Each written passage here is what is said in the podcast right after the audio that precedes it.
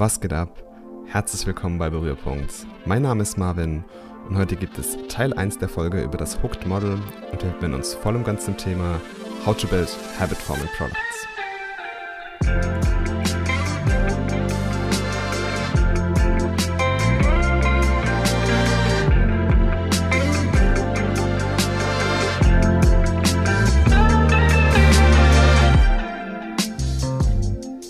Geht ab, Leute? Ich hoffe, euch geht's gut. Ich hoffe, ihr habt eine wundervolle Woche bis hierhin. Und ja, letzte Woche eine richtige Marathonfolge. Wir sind jetzt wieder da mit äh, frischem Content. Und ich habe mir gedacht, damit die Folge nicht wieder gleich so lange wird, teilen wir den Inhalt heute mal auf zwei Teile auf. Denn wir haben einiges vor. Ja. Ähm, ich habe es schon mal in einiger oder in einer der Folgen davor angekündigt, wo ich ein bisschen über meine Bücher erzählt habe. Da habe ich ja ein Buch gelesen, was mich wirklich enorm begeistert hat, nämlich Hooked, How to Build Habit Forming Products. Und ich habe mir gedacht, es ist so ein tolles Buch, was so gut in diesen Podcast passt oder auch so gut im Bereich digitale Produkte funktioniert. Lass uns doch einfach mal diese ganzen Erkenntnisse in dem Buch ein bisschen aufbereiten, noch mit ein bisschen eigenem Wissen würzen und dann in dem Podcast hier präsentieren. Und genau das werde ich in den nächsten zwei Folgen machen. Also wir werden ganz viel über ja, Gewohnheiten und Habits reden und auch sehr viel über das Hooked Model und ähm, ja, wie man digitale Produkte so erschaffen kann, dass sie wirklich Gewohnheiten bilden. Ja. Und ja, was, was kannst du von der Folge hier so erwarten? Was wird es als Inhalt geben? Also, wir setzen uns erstmal damit auseinander in der heutigen Folge, was sind überhaupt Habits und was ist eigentlich das ganze Ziel von diesem Habit Building? Und danach gehen wir ein bisschen auf die Habit Zone ein, also die Zone, wo Gewohnheiten erschaffen werden und wie dieses Hooked Model im groben oder im Großen und Ganzen funktioniert. Und dann zeigen wir auch heute noch ein bisschen oder schauen heute noch ein bisschen in die komplexeste Zone oder in die komplexeste Phase des Hooked Models, nämlich in die allererste, in den Trigger rein. Ja, der Trigger ist wirklich sehr komplex, was ihr später auch feststellen werdet, aber wir machen langsam, später gibt es mehr Content. Und die nächste Folge, nächste Woche, geht dann weiter mit den restlichen Phasen des Hooked Models, also Actions, Rewards und Investments. Und dann noch so ein paar kleine To-Dos und ein bisschen Habit-Testing. Und ja, wir schauen einfach mal, was man alles dann so in den zweiten Teil packen kann. Heute fangen wir erstmal an mit dem ersten Teil und ich würde sagen, wir verplempern auch keine Zeit mehr, sondern starten direkt mit dem ersten Teil. Was sind überhaupt Habits und was ist unser Ziel hier? Also nochmal eine kleine Anmerkung vorweg. Verzeiht ein wenig das Denglich, was es in dieser Folge geben wird, aber Habit Forming Products sind einfach mal Habit Forming Products und nicht gewohnheitsbildende Produkte für mich. Also das klingt irgendwie verdammt komisch und Deswegen werde ich an manchen Stellen einfach die englischen Begriffe stehen lassen, sonst landen wir noch da, wo die deutsche Game of Thrones Version gelandet ist und das will ja wirklich keiner. Aber jetzt mal wirklich Vollgas. Also, wovon reden wir eigentlich, wenn wir über Habit Forming Products reden? Und was sind eigentlich genau Habits? Habits sind übersetzt eigentlich Gewohnheiten und das ist im Allgemeinen ein Verhalten oder eine Aktion, die man nur mit sehr wenig oder sogar gar keinem Bewusstsein durchführt. Also im digitalen Umfeld cooles Beispiel, muss ich eigentlich immer sofort daran denken, wie ich wirklich ohne nachzudenken auf Instagram gehe oder durch irgendeine Timeline wische, was ja wirklich schon so eine Art Gewohnheit bei vielen geworden ist. Oder einfach irgendwas aus Langeweile. Ja.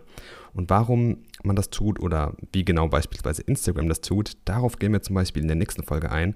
Da gibt es dann auch einige Beispiele, wie das ganze Modell funktioniert. Was jetzt noch ganz wichtig ist, ist, dass wir hier eine Grenze zwischen Gewohnheit und Sucht ziehen.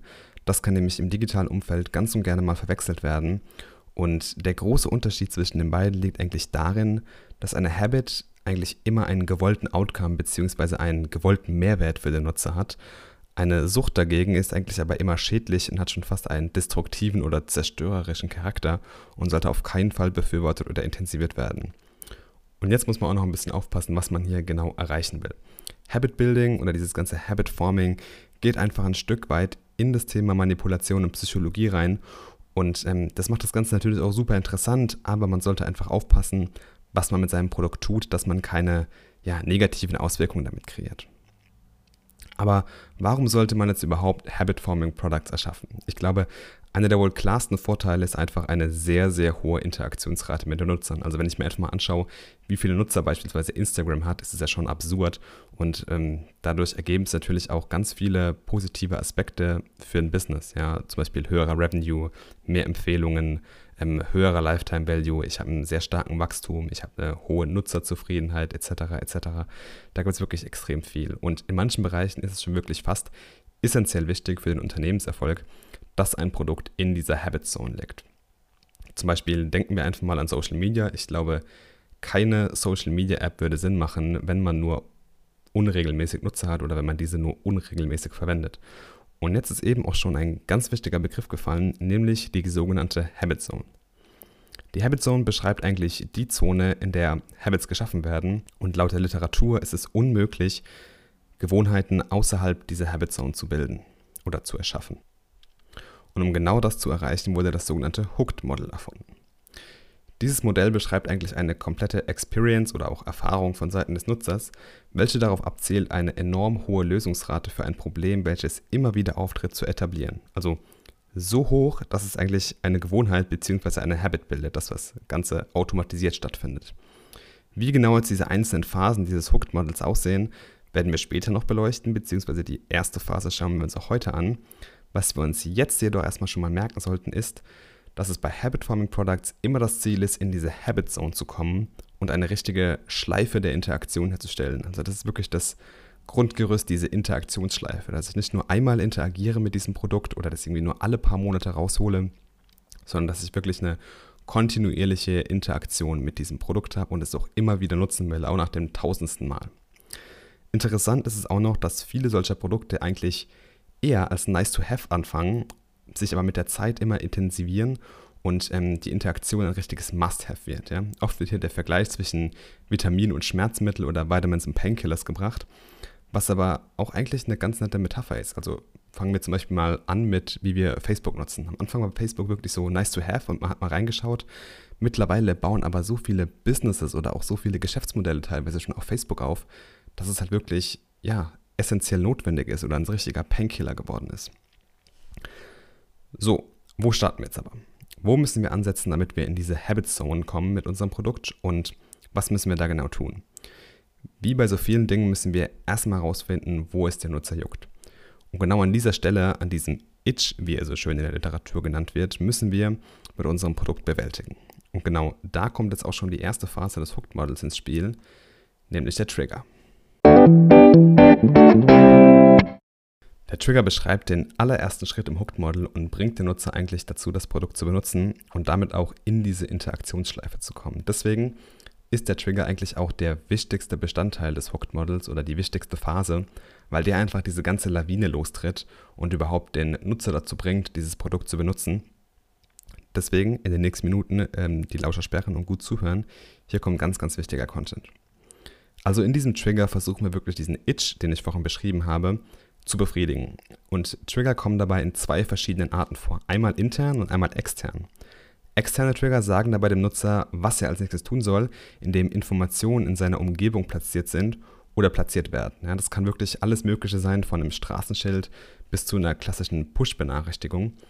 Interne Trigger dagegen sagen aber dem Nutzer, was er tun soll, basierend auf Assoziationen, die im Gedächtnis gespeichert sind oder auch basierend auf Bedürfnissen, die der Nutzer hat. Also ihr merkt schon, Externe Trigger sind viel greifbarer als interne, weil interne gehen so ein bisschen ja, auf die Bedürfnisse des Nutzers ein und vielleicht auch ein bisschen auf die Emotionen.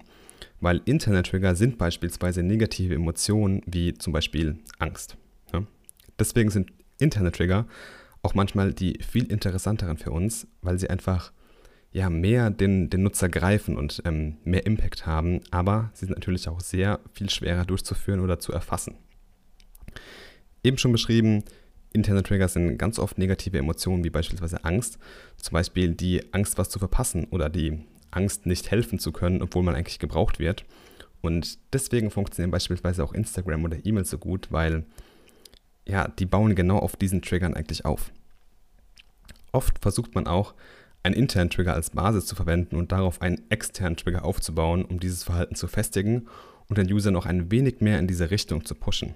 Das ist so einer der Kernaspekte, die man als Maker verstehen muss, damit man Habit Forming Products erschaffen kann oder erfolgreich erschafft. Doch wie genau kommt man da jetzt hin? Nun ja, als allererstes ist es mal überhaupt wichtig zu wissen, wer mein Produkt verwendet. Und das sollte jetzt nicht die planmäßige Persona aus der letzten PowerPoint-Präsentation sein, sondern wer nutzt dein Produkt wirklich? Ja? Identifiziere wirklich und verstehe diese Person und achte mal darauf, was der Nutzer direkt davor tut, bevor er dein Produkt verwendet, beziehungsweise bevor diese Habit durchgeführt wird, die aufgebaut werden sollte, falls du noch kein Produkt hast. Oftmals findet man nämlich genau an dieser Stelle einen versteckten Trigger, den man nutzen kann. Aber es gibt auch noch einen richtig coolen weiteren Tipp, der echt banal klingt, aber wirklich super gut funktioniert. Denn ein weiterer Ansatz ist beispielsweise die von Toyota berühmt gemachte Technik 5 times Why. Hier fragst du einfach fünfmal warum oder einfach so lange, bis du auf eine Emotion stößt. Und meistens bildet dann genau diese Emotion dein Trigger für das Produkt ab, also den internen Trigger. So funktioniert das beispielsweise auch bei E-Mail, da gibt es ein super gutes Beispiel. Oder frag dich einfach mal selbst fünfmal, warum du E-Mails verwendest. Ja? Und dann gilt es herauszufinden, welcher interne Trigger am häufigsten auftritt, weil bei vielen Produkten sind es auch mehrere interne Trigger, die du verwenden könntest. Man kann auch zum Beispiel narrative Ansätze verwenden, die den ganzen Flow ein wenig klarer machen sollten. Zum Beispiel jedes Mal, wenn mein Nutzer dann den internen Trigger tut, wird er die Action, die er durchführt, und so weiter. Als nächstes gilt es dann auch Stellen zu identifizieren, an denen ein externer Trigger geeignet ist. Und dabei solltest du versuchen, eine möglich enge Kopplung zwischen externen und internen Trigger herzustellen. Das heißt, wie kann ich den externen Trigger einblenden, unmittelbar nachdem der interne Trigger gefeuert hat? Später kommt auch noch ein super gutes Beispiel zu Instagram. Aber man kann auch einfach mal so ein kleines Brainstorming machen. Also stell dir einfach mal vor, du hast irgendein Produkt und willst dafür externe Trigger finden. Nenn jetzt erstmal so die drei konventionellen Techniken über bekannte Technologien, die für dein Produkt funktionieren würden. Beispielsweise E-Mail, irgendeine Textnachricht, die angezeigt wird oder eine Notification. Und ähm, dann überleg dir anschließend drei super ausgefallene Lösungen, die sogar fast unrealistische Trigger sind. Und irgendwo in der Mitte liegt echt deine perfekte Lösung. So, jetzt ist der Nutzer getriggert und im Idealfall verwendet er unser Produkt. Aber das war ja erst der erste Schritt. Und jetzt machen wir auch gleich weiter mit Nummer zwei, der Action, beziehungsweise die gibt es in der nächsten Folge. Was du hier mitnehmen kannst, ist auf jeden Fall erstmal so ein grobes Verständnis über das Hooked Model. Wofür ist es überhaupt da? Was wollen wir damit erreichen? Und was ist die sogenannte Habit Zone? Ja? Also hast du wirklich ein Produkt, das darauf abzielt, eine Gewohnheit zu erschaffen? Hast du ein Produkt, das wirklich eine sehr, sehr hohe Interaktionsrate benötigt? Oder sich vielleicht sogar im Bereich Social Media befindet? Keine Ahnung. Was da halt extrem wichtig ist, ist einfach dieser Trigger, ja, dass du diese zwei Arten von Triggern verstehst, den internen und den externen und versuchst, die so eng aneinander zu koppeln wie möglich. Und dieser Sache, dieser Suche nach dem internen Trigger wirklich auf den Grund gehst. Es ist extrem wichtig, dass wir erstmal diese beiden Ansätze verstanden haben und auch wirklich verstehen, was der Trigger ist und wie ich überhaupt meinen Nutzer dazu bringe, mein Produkt zu verwenden. Und erst dann machen auch die anderen Phasen in dem Hooked Model einen Sinn. Und deswegen beschäftigen wir uns nächste Woche genauer mit den anderen drei Phasen, der Action, dem Reward und dem Investment. Und dann gibt es noch einen kleinen Ausblick, was man alles noch so mit dem Hooked Model machen kann. Und wir versuchen das Ganze ein bisschen mit ein paar Beispielen praktisch zu beleuchten. Vielen Dank fürs Zuhören und wir hören uns nächste Woche. Haut rein.